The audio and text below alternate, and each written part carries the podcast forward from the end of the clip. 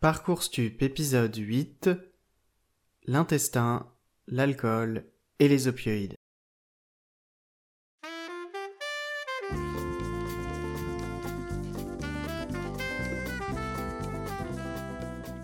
Bienvenue dans Parcours Stup, le podcast sur les stupes. Dans ce podcast, nous allons parler de substances à usage non médical, ce que le législateur appelle souvent drogue. Mais ce podcast ne fait aucun moment l'apologie de la consommation de stupéfiants. Il est destiné aux usagères et usagers de substances à usage non médical, du personnel de santé, mais également du grand public qui souhaiterait se renseigner sur ces questions. En cas d'inquiétude, si vous pensez souffrir de dépendance notamment, je mets en description de l'épisode les liens vers des organismes gouvernementaux francophones qui seront là pour vous aider. Et l'abus d'alcool est dangereux pour la santé à consommer avec modération. Bon podcast.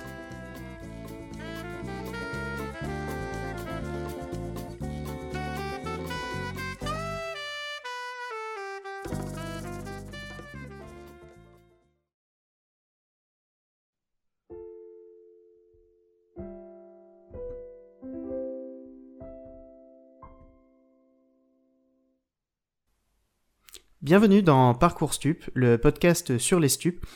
Aujourd'hui, j'ai la chance de recevoir Philippe. Bonjour Philippe. Bonjour.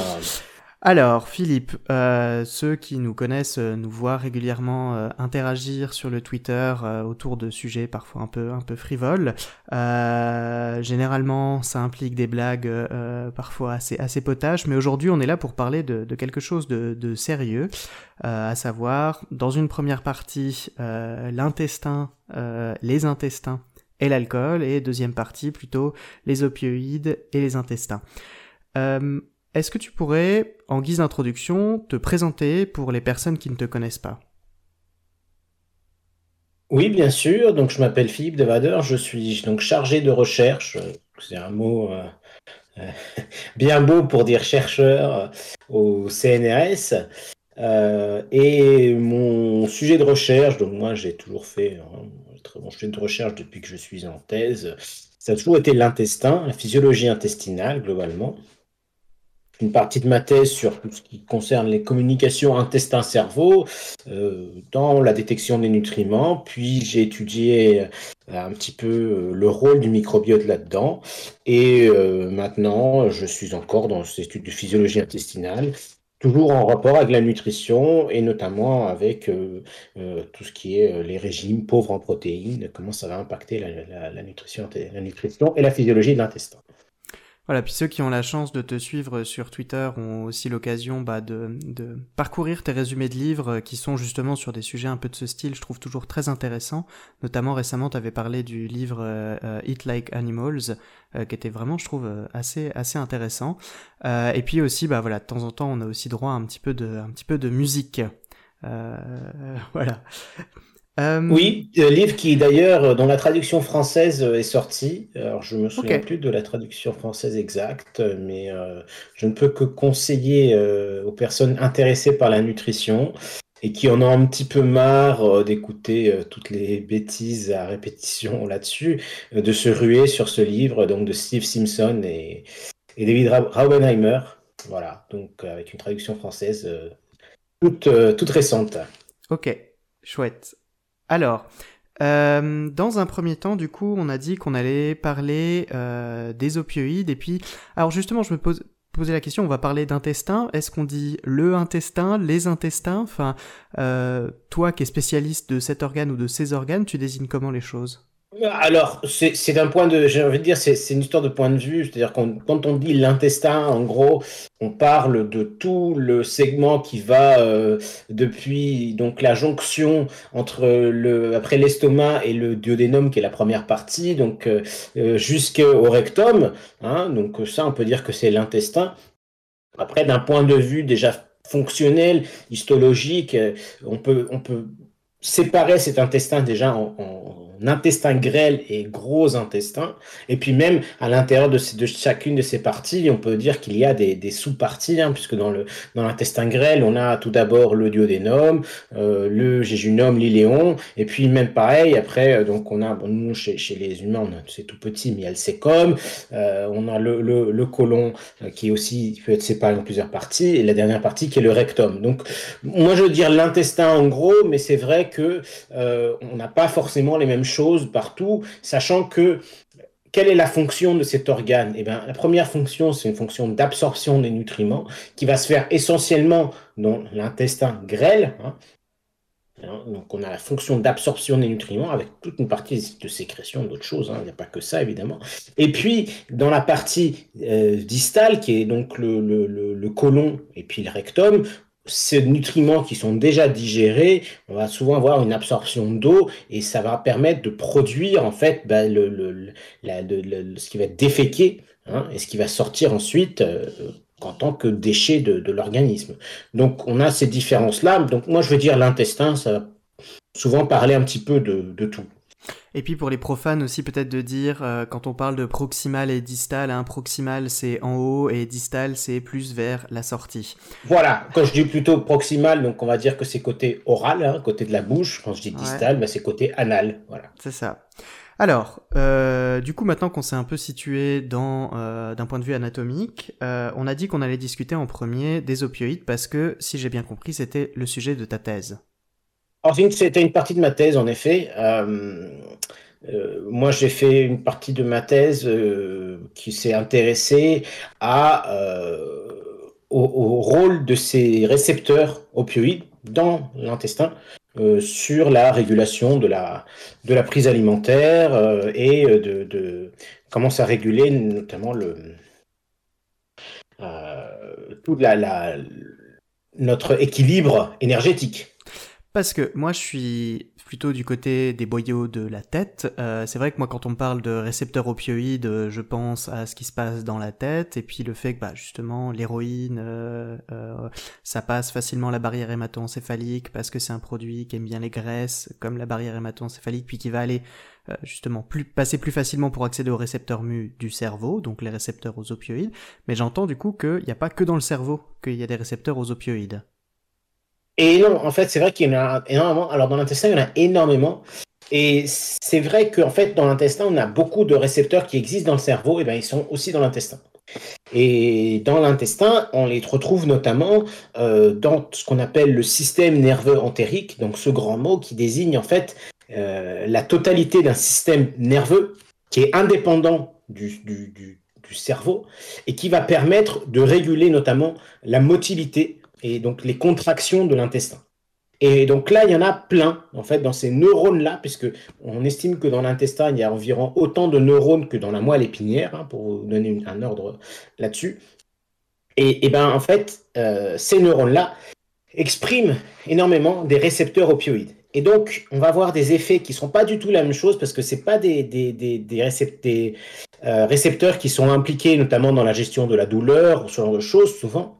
Euh, mais ils seront très impliqués dans euh, la physiologie euh, et de la motilité intestinale. D'accord, donc c'est ça, ils, servent à réguler plutôt la manière dont les intestins vont se contracter. Voilà, c'est ça, exactement. On va dire ça de façon très simple, oui. Mais, mais du coup, à, à, quoi ça sert? Pourquoi, pourquoi ils sont là en premier lieu, ça on sait?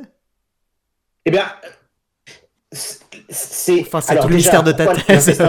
ouais, alors, on, on, a plusieurs fonctions en fait dans, dans, ces, dans, ces, dans, ces, dans ces mouvements intestinaux. Évidemment, on a la première fonction, c'est de pousser et eh ben, cette, euh, cet aliment qui a été digéré, de le pousser ben, vers l'anus pour qu'il soit évacué. Hein.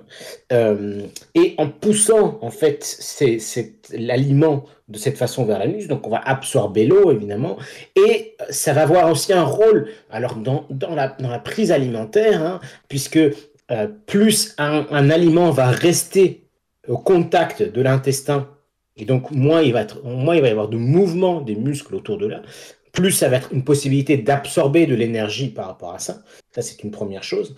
Et une autre chose qu'il faut peut-être avoir en tête aussi, c'est qu'en fait, ces mouvements-là vont être importants dans le rôle à partir du moment où on a mangé, en fait, ça va permettre aussi de activer certains récepteurs, notamment du, du, nerf vague, euh, qui est donc ce nerf qui vient innerver depuis le cerveau jusqu'à l'intestin.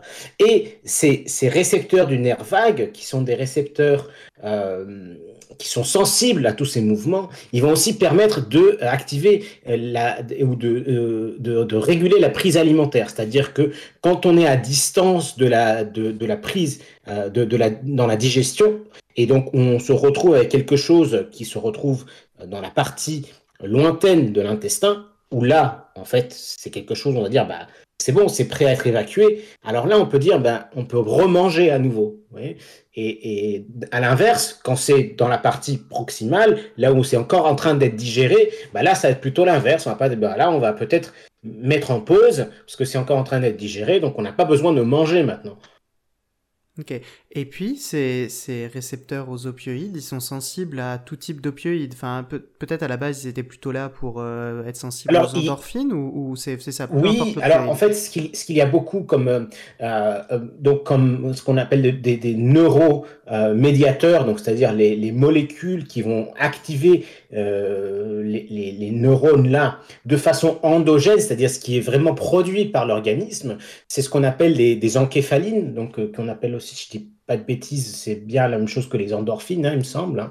Donc on a les péencéphalines qui sont produites par ces neurones-là et qui donc jouent un rôle notamment dans, tous ces mouvements intestinaux. Euh, et donc de, façon euh, endogène, donc de façon physiologique, sans aucun apport d'opioïdes de l'extérieur, euh, ils peuvent être activés et ça a un rôle dans la digestion et c'est un rôle dans le contrôle de la physiologie de l'intestin.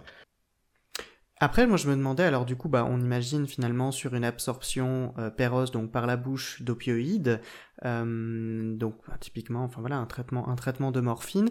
Euh, donc il va y avoir une partie de cette morphine qui va être captée par ces, neurones. Est-ce qu'ils prennent une, portion importante de, de, de la morphine qu'on va ingérer? Alors, je ne vais pas m'avancer sur quelle proportion, mais en tout cas, c'est sûr qu'il il y a une euh, euh, partie qui est active, d'accord? Alors, euh, il faut savoir que chez les opioïdes, donc comme dans le cerveau, il existe plusieurs récepteurs, hein, mais les récepteurs qui sont le plus exprimés dans l'intestin, ce qu'on appelle les récepteurs mu-opioïdes. Et donc, une, grande partie de ces récepteurs-là sont exprimés dans ces neurones-là. Et on sait très bien, notamment, que chez les patients qui prennent de la morphine, par exemple dans tous les traitements de, de euh, analgésiques hein, associés à des, à, des, à des pathologies diverses, on se retrouve avec des problèmes de constipation, typiquement. Ça, c'est quelque chose de, de, de très bien décrit. Euh, il y a des problèmes de constipation dus à cette prise-là parce que ces, euh, récepteurs qui sont dans l'intestin, ils sont activés de façon très forte parce que ben, en fait, on est en train de prendre des opioïdes en quantité ben, qui, on est en train de, prendre des, opioïdes par la bouche, quoi, non, et, et, et, du coup, ça les active euh, beaucoup plus que ça ne devrait, en quelque sorte. Puis j'imagine aussi, de toute façon, par voie intraveineuse, finalement, enfin, étant, étant un organe qui est très irrigué, j'imagine, c'est ça, si on prend euh, par voie veineuse des opioïdes, ces, ces neurones au niveau des intestins vont aussi en capter une partie, alors oui, oui, oui, bien sûr. Oui, oui, oui, c'est, c'est, enfin, dans, dans les deux cas, oui. Et donc, ça, on, on se retrouve avec. Euh, euh, on se retrouve dans les deux cas, dans, dans cette situation où euh, euh c'est, c'est quelque chose qui est, qui bien décrit dans la littérature médicale. Alors, je tiens à dire, malheureusement, c'est beaucoup moins décrit dans l'usage récréatif des opioïdes, parce que bah, il y a toujours cette peut-être cette stigmatisation hein, par rapport à ça. En tout cas, par rapport aux, patients qui en prennent dans les traitements euh, médicaux, euh, c'est largement décrit euh, la, la, constipation associée à ça. Mmh. Et euh, alors ça, on entend qu'en aigu, ça va provoquer une constipation, et chroniquement aussi, euh, finalement, cet effet qu'on a eu euh, la première fois de constipation, on le garde de manière chronique, où il y a quand même, entre guillemets, comme pour finalement les, symptômes récréatifs, hein, l'euphorie qui peut être provoquée par les, les opioïdes, est-ce qu'il y a quand même une accoutumance au bout d'un certain temps? Alors, c'est alors je ne vais pas rentrer exactement parce que c'est quelque chose que je connais mal et c'est compliqué, mais la, pharmacologie de ces récepteurs, en fait, c'est c'est le même récepteur que dans le cerveau. Ça, il faut le garder en tête, c'est vraiment le même. Hein. Donc on a on a vraiment la la même euh, c'est un peu deuxième cerveau hein. quoi ou est-ce que j'ai le droit de dire ça à quelqu'un comme toi que c'est un deuxième cerveau? Oui non mais on, va dire c'est c'est c'est c'est une blague de fait c'est dire oui enfin on dire le deuxième cerveau en termes de neurones c'est sûr que c'est là quoi et euh, euh, c'est le même récepteur, c'est exactement le même, ça il faut l'avoir en tête. Donc en fait on va avoir les mêmes choses à partir des seuils qui vont être activés et donc euh, comme les phénomènes d'accoutumance avec les opioïdes, c'est-à-dire qu'on a besoin de seuils euh, de plus en plus forts pour avoir les effets sur la douleur, et ben, on va avoir la même chose en fait dans l'intestin, quoi. Et donc oui, le, on, peut avoir une constipation chronique qui s'installe due à l'utilisation chronique de, de la des des opioïdes. Mhm. Et puis ce qui explique aussi finalement tout ce qui est les symptômes enfin, de sevrage typique, à savoir euh, douleur abdominale et diarrhée, du coup, puisque c'est l'inverse alors? Oui, exactement. Mhm. Est-ce que c'est un problème euh, pour l'intestin d'être exposé chroniquement aux opioïdes? C'est un problème. Euh, alors oui, parce que souvent il, y a notamment une prise en charge hein, de, ça. Euh, par rapport par des, gastroentérologues. Hein. Donc de toute façon, ce n'est jamais bon quand, il y a un transit qui est pas bon. Il faut, toujours faire quelque chose derrière, hein, parce que ça peut avoir des, des, des, des, répercussions. Alors déjà sur la, la, personne, hein, je veux dire, quand on a un transit, que ce soit la constipation ou la diarrhée, dans les deux cas, on n'est pas bien. Mmh. Donc ça, je veux dire, ça, il faut l'avoir en tête. Et euh, ensuite, euh, des mouvements intestinaux qui ne sont pas euh, réguliers et qui peuvent avoir ces, ces effets-là comme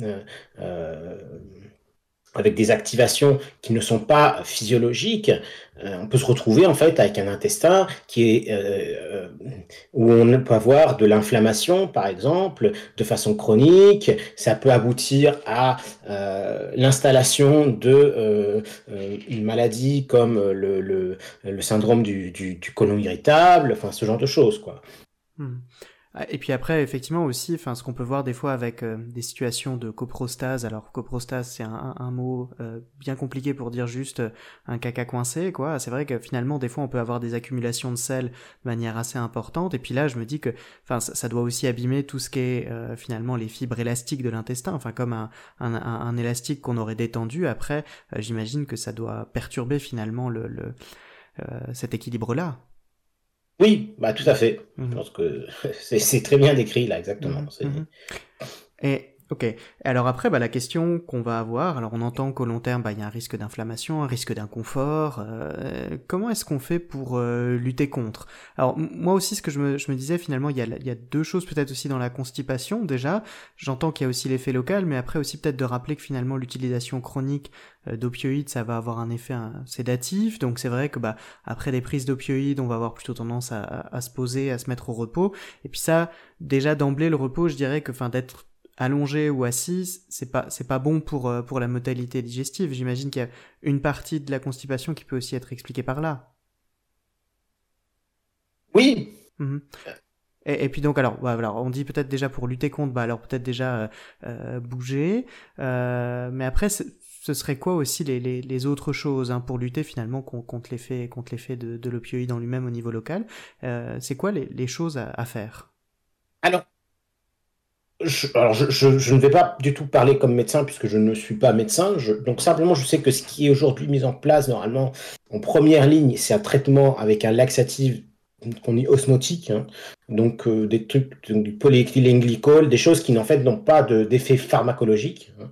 Euh, simplement un, laxatif qui part l'effet euh, bah, du coup de, de simplement de, de, de l'avoir absorbé. Mhm voilà, va avoir un effet sur, sur la motilité, hein, donc le macrogol, ou alors des, des, des, des laxatifs stimulants. Euh, voilà, donc c'est la première chose, c'est vraiment l'utilisation de laxatifs qui n'ont pas d'effet pharmacologique. Euh, parce que évidemment, on va pas avoir euh, à faire avec des effets secondaires euh, et puis à gérer avec évidemment le fait qu'il puisse interférer avec un quelconque traitement. Hmm. En cas de, non-réponse de là, et ça, ça devient plus compliqué, il y a souvent en fait l'utilisation justement d'antagonistes myopioïdes comme la méthylnatrexone, euh, naloxégol, des choses comme ça. Euh, quand il n'y a pas de, réponse, souvent c'est même de façon euh, combinée. C'est vrai et même parfois ça ça marche pas. Ouais. enfin c'est euh, vraiment des noms en plus je dirais qu'on entend depuis peu en tout cas dans ma pratique. Enfin ce qui prouve bien que finalement malgré le fait que comme tu disais un peu plus tôt c'est extrêmement bien décrit la constipation chez les personnes euh, qui prennent des opioïdes. Hein, euh, enfin à, nouveau c'est vrai que Hippocrate prescrit des opioïdes contre la diarrhée. Il y a de ça plusieurs siècles. Enfin malgré le fait que ce soit connu c'est vrai que dans la pratique c'est une question qui peut adresser. Alors j'imagine il y a peut-être un peu de le fait que ce soit pas très bien, pas très bien connu, enfin pas très bien discuté peut-être lors d'entretien. Et puis après, effectivement, enfin, je, voilà, je, suis étonné de voir que finalement, ces, traitements, on les entend que depuis peu, quoi. Donc je pense, euh, pour les personnes qui nous écoutent, peut-être de dire, bah, n'hésitez pas à mettre le sujet sur la table, euh, peut-être déjà juste de discuter un petit peu, bah voilà, quoi, comment, comment bien se mobiliser, s'il est raté, puis après, si les, justement, ces conseils un peu de règles gynédiétiques ne marchent pas, bah effectivement, alors après, il faut monter euh, en symétrie et puis, bah, effectivement, partir sur ces molécules dont, dont tu parles maintenant. Voilà, alors moi je, je peux, enfin, comme toujours, hein, je vais parler d'une expérience personnelle qui, ne doit pas être vue comme euh, un, essai clinique ou quoi que ce soit. Donc simplement quand, ma mère qui était euh, un cancer et donc quand elle était déjà sur des phases euh, terminales avec une, douleur qui était très très forte avec des donc des doses de morphine qui montaient etc. justement où il y avait ce, ces problèmes de, constipation bah, qui, qui, du coup évidemment n'aident pas. Hein, parce que on, voudrait, euh, on voudrait associer à ça quelque chose qui va aider à, améliorer la qualité de vie, hein, puisque c'est un peu ça le principe souvent de, de, de mm. la, de, la médecine de, en fin de vie, euh, comment on appelle ça la... Les soins palliatifs. Voilà, les soins palliatifs, pardon, voilà, euh, les soins palliatifs. Et, et, donc, quand, quand, tu te retrouves avec un gros problème de constipation, avec donc qui, qui va induire forcément des douleurs abdominales, sensations de mal-être, etc. Euh, bon, quelque chose que, que, qui marchait assez bien, c'était bah, d'augmenter souvent un petit peu l'activité physique, hein, parce que finalement l'activité physique, quand on bouge, bah, ça fait bouger aussi euh, l'intestin et ça aide ça. Alors évidemment, pour une personne qui est euh, en fin de vie avec un cancer, c'est un peu plus compliqué. Hein, mais euh, je pense que ce sont des choses peut-être simplement à avoir en tête que oui, parfois quand on prend, tout le monde n'est pas dans ces cas-là, hein, quand euh, heureusement, quand on prend des, des, des, des opioïdes, peut-être simplement bah, pour éviter ces effets-là, surveiller, bah, rien que surveiller son alimentation, pour avoir des aliments qui vont aussi favoriser bah, une alimentation riche en fibres, notamment qui va favoriser le transit, et, euh, et, et, aussi un petit, associer à ça un peu de, d'exercice physique, simplement pour euh, bah, minimiser les effets euh, sur le, le, le, transit qui sont bien décrits euh, lors de, de la prise d'opioïdes. Et est-ce qu'il y a des problèmes à prendre trop de laxatifs, puisqu'on est sur cette question-là? Enfin, euh, du point de vue de l'intestin, euh, les laxatifs, il en pense quoi? Combien de temps? Enfin, je veux dire, euh, je pense qu'il y, a beaucoup de choses sur lesquelles on pourrait discuter. Je sais qu'il y a souvent des prises de laxatifs de façon, disons, pas du tout médicale, notamment à des visées de perte de poids, ce qui est idée absolument terrible, hein, puisque euh, là, on n'est pas, c'est pas bon non plus. Euh, d'un point de vue, je veux dire, le laxatif, s'il a un effet, bah, normalement, c'est simplement pour normaliser le transit. On ne devrait pas le prendre en plus. Si on commence à prendre des laxatifs de façon régulière et qu'on se retrouve avec un transit qui de base bah, devient euh, bah, presque diarrhéique. Hein. Euh, une diarrhée constante, ça va stimuler l'inflammation, ça, enfin, c'est pas bon du tout non plus. Quoi. Donc c'est toujours euh, chose. Bon, normalement, quand on prend le, laxatif, c'est pour aider à l'évacuation parce qu'on ne peut pas, hein, on se retrouve constipé et que bah, si à un moment bah, on se retrouve constipé, euh, bah, si ça dure longtemps, c'est pas bon, quoi. Ça peut, c'est pas bon, ça peut même être euh, dangereux. Euh, mm. Donc bon, bah, normalement, on est censé le prendre une fois et puis n'est pas censé prendre quelque chose comme ça de façon tout à fait constante. Quoi. Mmh. Bon, moi ce que j'entends c'est ça, c'est que finalement bah, le, la mobilité de l'intestin c'est quelque chose qui est assez euh, euh, fin dans la régulation entre justement pousser vers la sortie mais pas trop pour avoir le temps d'absorber des nutriments, qu'en appuyant sur la pédale de frein avec les opioïdes, bah, on va venir perturber cet équilibre, et puis il faut trouver le, le juste équilibre de l'autre côté sur l'accélérateur, et puis ça c'est des choses, ma foi, qu'on peut, qu'on peut discuter euh, lors, de, lors d'entretiens justement sur la, le contrôle de, euh, centré sur le contrôle de la prise des opioïdes au long cours alors. Oui, mmh. je pense qu'il faut, peut-être que c'est des choses qu'il faudrait bah, simplement rappeler hein, euh, qu'il y a mhm. cet effet-là. Euh, comme c'est le cas pour beaucoup de choses, hein, finalement, c'est vrai qu'on a des effets centraux, hein, c'est très bien, mais il y a des effets sur l'intestin qu'il ne faut faudrait pas négliger. Mhm. Et peut-être que peut-être qu'on n'y pense pas, peut-être qu'on ne sait pas assez, il y a peut-être un manque de communication, je ne sais pas. Je... Je vais pas trop m'avancer là-dessus, mais. Après, je dirais aussi, voilà, c'est de la même manière que euh, tous les, les troubles euh, des fonctions sexuelles qui sont associés aux psychotropes, bah, c'est vrai que je pense aussi tout ce qui est le transit, ça reste des choses qui restent malheureusement un peu, un peu honteuses. Et puis, peut-être, je pense, c'est aussi côté soignant à nous de briser la glace et puis d'anticiper ça à base de, euh, voilà, j'ai la plupart des patients, ça à faire ce genre d'effet. Est-ce que c'est votre cas? Et puis, si jamais c'est pas le cas, bah, ma foi, le jour où ça arrive, on peut en parler. c'est pas une honte. Oui, bah, je pense que c'est bien si, si c'est quelque chose qui, qui rentre un petit peu aussi dans, dans la tête de beaucoup de soignants. Hein, euh, mm. enfin, j'espère. Je pense que c'est peut-être des choses qui, qui doivent changer un petit peu et, mm. et qui, sans doute arrivent. Hein, mais... Alors, on a parlé. Alors, on arrive gentiment sur le sujet des laxatifs et je me dis que ça fait une excellente transition vers l'autre substance qu'on souhaitait aborder aujourd'hui, qui est euh, l'alcool. Euh, et puis après, alors, à voir justement si on parle de les alcools, mais voilà, euh, j'aimerais bien qu'on discute tous les deux de l'impact que l'alcool va avoir euh, sur cet organe, que ce soit en aigu et en chronique finalement. c'est vrai qu'en aigu, pour reprendre les propos d'une amie, on dit souvent lendemain de fête, caca qui fouette. Enfin, c'est vrai que voilà, en, aigu, la prise d'alcool va avoir tendance à accélérer le transit et puis à faire un transit de mauvaise qualité, mais je me demandais s'il y a une différence déjà entre euh, les alcools très dilués euh, au hasard, euh, les bières, hein, qui peuvent être ingérées des fois en quantité de l'ordre du litre, puis j'imagine voilà, c'est pas la même chose. Je me demandais s'il y avait déjà une différence entre la bière euh, et puis les alcools voilà, faiblement dosés, et puis des alcools euh, dits forts, euh, où finalement il suffit de, de, de, de, faibles quantités de liquide pour amener beaucoup, beaucoup d'alcool. Est-ce que l'intestin, lui, fait la différence entre les deux, ou, il s'en fiche un petit peu? Je, je, pense que c'est un... Alors, je, ah, peut-être peut-être je vais reprendre un petit peu tout depuis le début, mais. Ouais. Euh, alors, avant, avant de dire toutes les choses, parce qu'on va me dire ouais, que j'ai un discours hygiéniste ou je ne sais quoi, alors moi, je, je suis, à titre personnel, je, je pense que je bois de l'alcool, et d'une certaine façon qui peut-être est beaucoup même supérieure à, toutes les normes. Euh, je pense que même dans ces cas-là, il, il, est de bon ton de rappeler un certain nombre de choses, euh, parce que j'ai souvent cette sensation que de toute façon l'alcool c'est d'une banalisation incroyable. Mhm. Et alors, notamment sur l'intestin, c'est des choses qui sont euh, euh, très très bien décrites. Et peut-être qu'il y a justement ce mauvais message, c'est là où je voulais venir, à dire ben non, mais en fait ça c'est juste de l'alcool. Euh, c'est une bière, c'est pas, c'est pas un verre de whisky. Sauf que si on fait un calcul rapide, hein, la bière, la différence, c'est qu'on en boit rarement. Alors peut-être que si je bois juste un demi, ça va.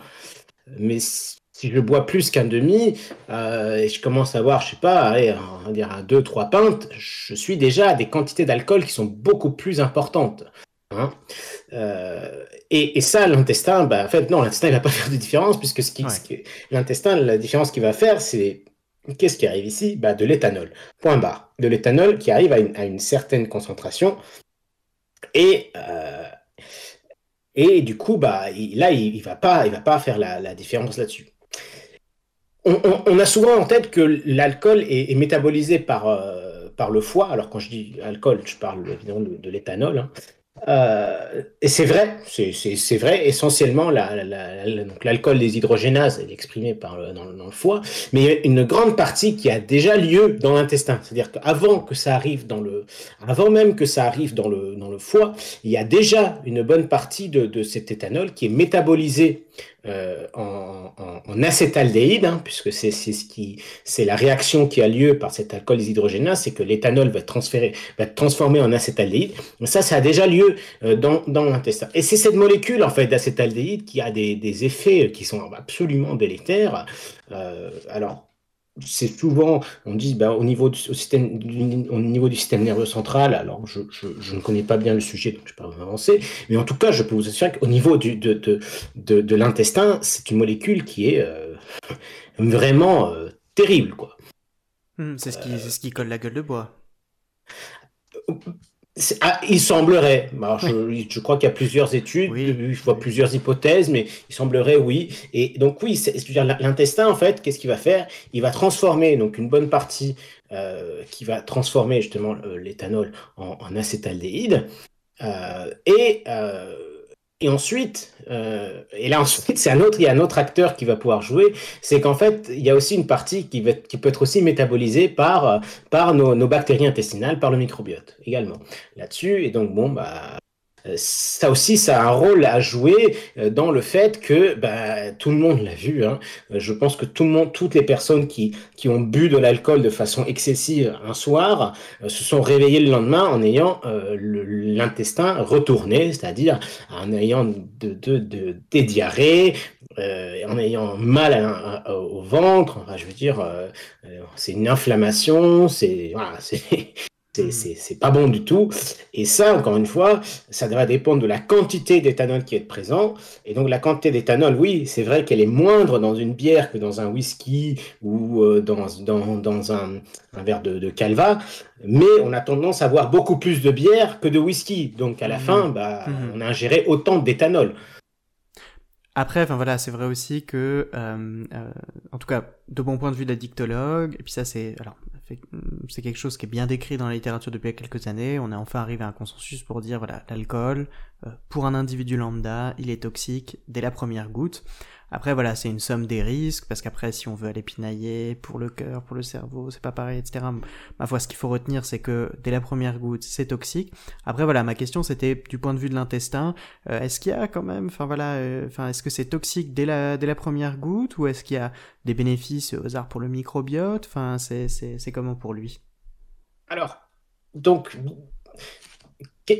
on, va regarder par exemple ce qui, qu'est-ce qui va se passer quand on, boit de l'alcool, même chez les consommateurs chroniques. Hein. Quand chez les consommateurs chroniques d'alcool, la, manifestation intestinale la plus commune, c'est la diarrhée. Hein, la plupart des, personnes qui consomment de l'alcool de façon chronique vont dire bah, Moi, j'ai euh, j'ai la diarrhée euh, souvent. Et pourquoi est-ce qu'on a la diarrhée? Parce qu'on a un problème d'altération de, de la, motilité intestinale il y a une perméabilité aussi de l'intestin qui est accrue, c'est-à-dire qu'en fait, euh, l'intestin va absorber beaucoup plus d'eau et aussi le flux sanguin qui augmente. C'est-à-dire qu'au niveau de, l'intestin, on va avoir souvent une, euh, ce qu'on appelle une vasodilatation. Hein. Donc les, vaisseaux vont être plus grands et ça va permettre d'absorber tout ça. Enfin, je veux dire, on, donc on, se retrouve dans une situation en fait où on a beaucoup d'eau qui, qui devrait plus être là, quoi. Et donc, bah, ça fait forcément ça.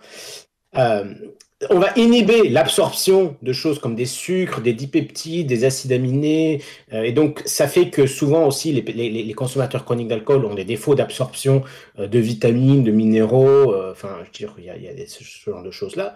Et donc, on se retrouve dans, la situation avec absorption inhibée, motilité accrue, plus inflammation.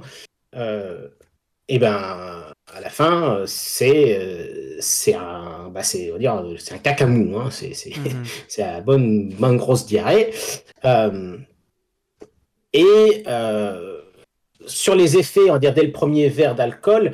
alors je ne vais pas dire dès le premier verre d'alcool, mais en tout cas, il y a des, des méta-analyses qui montrent que même avec une consommation raisonnable, c'est-à-dire de un verre d'alcool de, par jour, ce qui, correspond environ à 12,5 grammes, hein, si on, on, prend à peu près, ouais, c'est à peu près ça, hein, si je dis pas trop de bêtises. Euh, on a déjà une augmentation de, du risque de, de certains cancers gastro-intestinaux notamment pour le cancer colorectal. en fait, on a, on a un, pas forcément un risque accru pour les buveurs qui sont très occasionnels, mais euh, à partir du moment où on dépasse en moyenne vraiment euh, un verre par jour, on a déjà une augmentation de 20%. Ce qui est peut-être loin d'être négligeable à mon avis. Hein. Euh, et, et c'est pas une c'est pas une, une consommation monstrueuse. Hein. Je, encore une fois, je dis, on, parle d'une consommation de euh, un verre par jour. Maintenant, chez les consommateurs où on augmente à plus de 50 grammes par jour, hein, donc là, on est à, plus de 4 verres par jour, on, a déjà un risque qui est augmenté de, plus de 50%. Euh, donc, euh, oui, on a des effets qui sont délétères dès le, alors je peut-être le premier verre, peut-être pas, mais en tout cas, à partir du moment où on a même une consommation euh, raisonnable, mais que cette consommation est euh, chronique. Euh, et voilà, exactement, que cette consommation est, chronique. Alors, ce qui est le cas pour beaucoup, beaucoup de monde, hein, et, dans mon, personnellement, c'est mon cas. Hein, je veux dire, j'ai aucun, aucun mal à le cacher. Je, je, dire, je, je pense que moi-même, je suis dans cette dans, cette, dans cette situation-là. Euh, malheureusement, j'ai l'impression que on cache souvent euh, tous ces genres de choses-là par tout un tas d'études bidons autour pour dire ah oui mais en fait regardez dans le vin il y a les tanins et puis hmm. dans la bière il y a telle molécule et avec des études qui en fait sont qui ont très mauvaise. Euh, euh, soit c'est quelque chose qui est fait sur cellules, euh, soit c'est quelque chose avec. Enfin, je veux dire, c'est pas des méta-analyses, c'est au moins des, petites cohortes. Soit on a regardé des choses de façon vraiment avec une grosse grosse loupe binoculaire, tu vois, pour voir oh, un tout petit effet. Et, donc et, on a fait beaucoup de communication parce qu'il y a souvent ce côté de dire Ah ben non, regardez, moi je bois du vin, c'est bon pour ma santé. Euh, je pense qu'il faut arrêter avec ce, discours de Non, mais je bois du vin, c'est bon pour ma santé. Alors peut-être qu'il y a des côtés bénéfiques associés au tanin, il n'empêche qu'en fait, des tanins, on peut en avoir dans d'autres choses que dans du vin, et que, bon, bah très bien, bah, buvez du vin si vous voulez boire du vin, moi je veux dire, parce que vous aimez ça, euh, mais sachez que votre intestin, bah, il apprécie ça moyennement. Quoi. Mmh. Alors moi ce que je retiens c'est ça, c'est que finalement l'intestin euh, il s'encarre un petit peu, finalement de l'alcool c'est de l'alcool et puis on entend ça l'irrite, ça lui fait pas forcément du bien. Et puis bah voilà ça peut provoquer une augmentation de la mobilité euh, des intestins et puis bah voilà provoquer juste euh, enfin clairement que ce soit en aigu en chronique des diarrhées et après bah voilà tout ce qui est perturber son bon fonctionnement. Donc bah tout ce job de, de digérer d'absorber ça il le fait pas bien quand il est perturbé par de l'alcool ça j'entends. Et puis après c'est vrai qu'alors un sujet moi qui me qui me passionne actuellement euh, sur lequel j'aimerais bien en tout cas que euh, en tout cas côté côté soins on en parle un petit peu plus c'est euh, tout ce qui est avec le avec le microbiote. Alors ça, on discutait avant, c'est peut-être quelque chose sur lequel tu es tu es moins à l'aise. Moi personnellement, à titre personnel, j'étais assez fasciné en congrès il y a deux ans euh, d'entendre, euh, je crois, enfin c'était à, l'Albatros euh, en 2019, je crois, où effectivement on discutait bah, de qu'est-ce que ça fait au microbiote. Alors c'est vrai que quelque chose auquel j'avais pas du tout pensé, mais c'est que bah, l'alcool ça, ça, tue des bactéries, hein, et puis que bah, les bactéries, il y a dix fois plus de bactéries dans le corps humain qu'on a de cellules, donc effectivement ça doit, ça doit faire des sacrés dégâts au niveau digestif, et puis bah quid de, de l'impact que ça peut avoir, hein. tu dis qu'il y a les malabsorptions, mais je me dis aussi bah tout ce qui est produit euh, par le microbiote, euh, que ce soit des, vitamines, des choses comme ça, bah j'imagine que ça y est plus, donc ça c'est les choses qui sont perturbées, et puis après aussi moi la question que je me pose énormément, et alors là c'est à titre euh, scientifique général et puis à titre personnel, c'est aussi c'est quel est quel est l'impact du microbiote sur l'appétence qu'on peut avoir pour l'alcool, et puis aussi sur, euh, sur la rechute. Hein, euh, L'intervenant au congrès, euh, dont j'ai oublié le nom, mes excuses, mais c'est vrai que si vous tapez gut, microbiote, alcool sur Internet, je regardais une méta-analyse de 2017 dans Alcool et alcoolisme, c'est le titre de la revue, qui disait effectivement que qu'il y a probablement un impact sur le craving. Enfin, c'est comme si voilà le, début de l'alcoolodépendance était psychiatrique ou psychique, et puis que son maintien était purement euh, du microbiote. Alors j'imagine que c'est pas tout blanc ou tout noir, mais en tout cas je suis assez assez fasciné par ça. Euh, puis ça c'est quelque chose que j'aimerais bien qu'il soit un petit peu plus euh, adressé en tout cas d'un point de vue, alors pas de la recherche, hein, on voit que cette recherche elle est faite, mais en tout cas côté côté des soins, euh, ça c'est une, réflexion que j'aimerais bien qu'on ait. Et puis bah ça, ça nous amènerait aussi à tout le sujet de la nutrition, qui est finalement aussi un des grands oubliés euh, euh, dans les dépendances. Hein. Puis ça, je, en tout cas voilà, c'est un petit rappel à titre personnel. Moi personnellement, je me suis posé la question, c'était après le Dry January. Euh, que j'ai fait, enfin vraiment qui a été, alors effectivement une, une expérience à titre personnel qui a été vraiment euh, euh, passionnante, je dirais, que j'ai fait pour la première fois l'année dernière, que j'ai refait cette année. Et c'est vrai que cette appétence pour l'alcool, euh, j'ai bien l'impression que chez moi, elle est, disparue après euh, un mois à distance de l'alcool. Hein.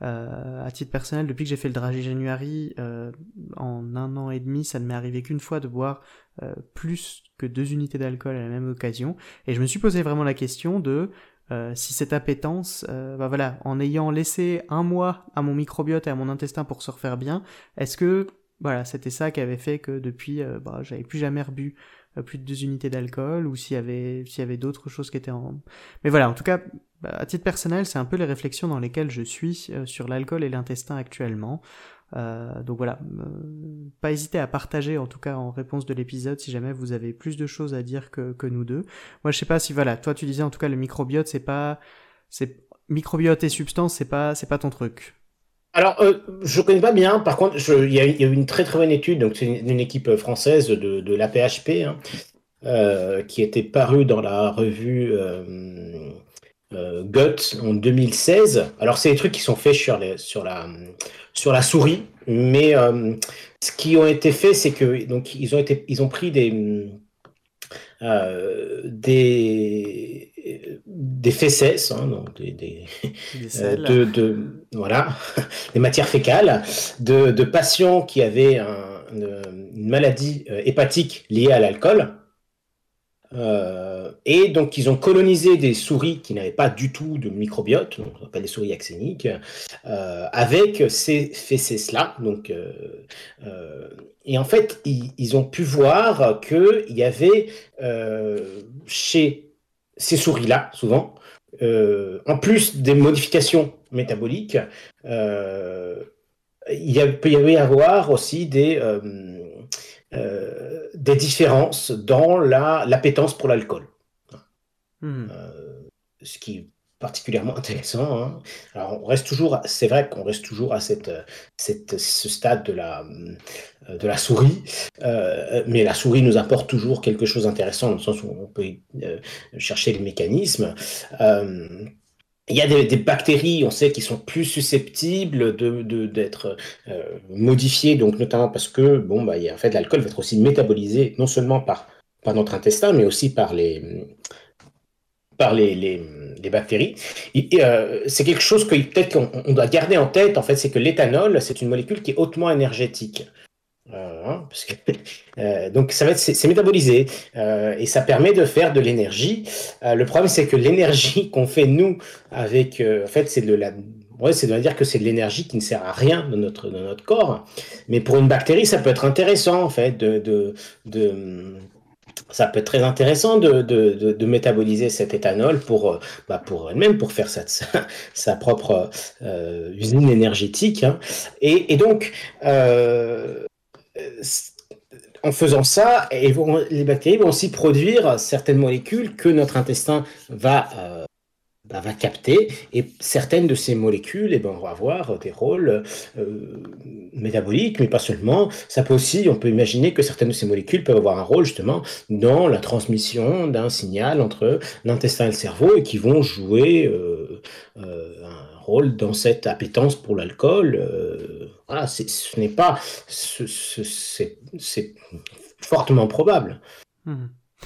Et puis après aussi, j'étais en train de réfléchir un peu sur, euh, alors effectivement sur, euh, on parlait beaucoup de l'effet de l'alcool sur euh, intestin et microbiote, mais voilà, alors ce que j'introduisais aussi un petit peu après, c'est ça, c'est cet effet, est-ce qu'il est réversible ou pas? Enfin, c'est vrai que moi, je dirais que les, les personnes que je peux prendre en charge avec une alcoolodépendance qui arrive à l'hôpital, c'est vrai que généralement, à l'arrêt de, de l'exposition à l'alcool, euh, finalement le transit revient très très vite euh, dans la norme. Alors il y a aussi en plus hein, souvent des fois des personnes qui arrivent avec euh, une alcoolodépendance décompensée, bah, il y a une alimentation qui est tout à fait régulière, donc arrêt d'exposition à l'alcool plus reprise d'une alimentation régulière, souvent ça fait ça fait des miracles sur le transit. après voilà, c'est pas parce qu'il y a un mieux que c'est 100% réversible. Enfin, moi je me demandais de ton point de vue, est-ce que est-ce que ça fait du bien justement l'arrêt de l'alcool à l'intestin? Ah oui, mais complètement. Alors ça fait ça fait du bien à l'intestin, ça fait du bien au foie, hein, même quand on. C'est-à-dire que quand on, arrête, là par exemple, typiquement euh, le dry January, hein, parce que c'est très bien de faire du, détox en. quand on dit le détox en, buvant des jus de fruits, bah, ça sert à rien, hein, vous n'en avez pas besoin. Par contre, faire du détox en arrêtant de boire de l'alcool, ça c'est du vrai détox. Puisque quand on fait ça, tout simplement, on va permettre au foie bah, d'effectuer d'autres tâches métaboliques qui sont hautement importante, puisque votre foie, c'est votre usine à détoxifier. Et donc, euh, là, oui, clairement, et même au niveau de l'intestin, on va aussi, bah, en quelque sorte, détoxifier l'intestin, puisque euh, on va permettre aussi à des bactéries euh, qui de, proliférer, on va dire des bonnes bactéries d'une certaine façon, hein, qui, donc, qui vont proliférer quand il y aura une bonne alimentation avec des fibres, ce genre de choses. Donc clairement, oui, clairement, euh, l'arrêt de l'alcool, euh, ça va être absolument bénéfique euh, bah, pour, pour le foie, pour l'intestin, ça c'est sûr. Hmm. Alors, là j'ai l'impression qu'on a un peu fait le tour sur la, question de l'alcool. Moi, c'est vrai qu'il y aurait encore beaucoup à dire. C'est vrai qu'aujourd'hui, bah voilà, en 45 minutes d'émission, on s'est surtout intéressé aux opioïdes, l'alcool. Euh, quand on préparait cet épisode, moi, c'est vrai que les questions qui restent un petit peu en suspens, c'est aussi l'impact de la cocaïne. Enfin, c'est vrai que euh, j'ai toujours en tête l'exemple d'une usagère euh, qui me disait que elle consommait de la cocaïne après des grosses périodes de consommation d'héroïne parce que justement, ça lui permettait de récupérer un transit certains patients en tout cas euh, rapportent un effet euh, plutôt pro-diarrhée euh, de, de, de, la cocaïne. après de l'autre côté, il y a plutôt typiquement le cannabis. J'ai l'impression, en tout cas chez pas mal d'usagers, que ça a plutôt tendance à favoriser une constipation ou ralentissement du transit. Enfin, voilà, je pense que chaque substance, elle va avoir un impact un peu sur tous les organes et notamment l'intestin. Puis ça, je trouve c'est un sujet assez fascinant et que j'aimerais bien qu'il soit un peu plus adressé dans le futur. Donc ma foi, enfin voilà, ça c'est quelque chose, j'espère, qui pourra être adressé dans le futur. Euh, avant qu'on se rapproche de la fin de cet épisode, je ne sais pas si sur euh, ces deux sujets, euh, ou alors est-ce qu'il y a un troisième sujet que tu aurais voulu qu'on puisse, qu'on puisse aborder, ou quelque chose qu'on n'a pas, qu'on n'a pas discuté, une frustration avant de terminer cet épisode?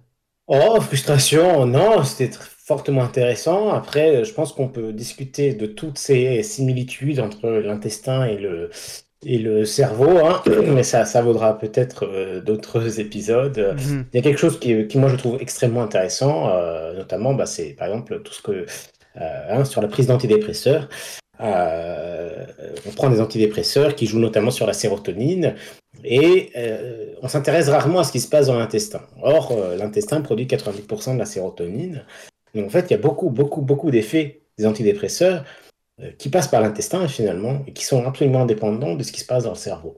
Alors, on en alors pour, à ma défense et pour défendre euh, le, clan de la psychiatrie, c'est vrai qu'il y a quand même un moment où on parle de ça, c'est euh, je caricature à peine, c'est quand on introduit les antidépresseurs, c'est rare, euh, et à défaut qu'on parle des problèmes de dysfonction euh, dans la sphère de la sexualité, et qui est pourtant généralement la première cause d'arrêt du traitement antidépresseur. Puis après, par contre, nous, ce qui nous inquiète les psychiatres, généralement, c'est que les gens ne passent pas la première semaine du traitement antidépresseur, parce que, un, il n'y a pas de bénéfice, et deux, ça cause des troubles digestifs généralement. Puis c'est vrai que ça, on en parle un peu la première semaine, et puis on balaye ça d'un revers de la main en disant, mais ne vous en faites pas, euh, passez 10 jours de diarrhée, hein, c'est même pas tous les patients, et puis après, euh, Chobon, c'est plus un problème.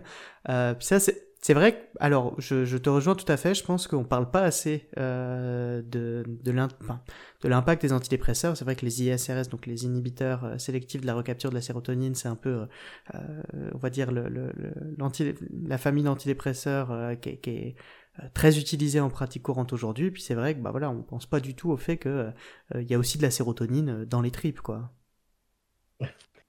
Et il y en a surtout, oui.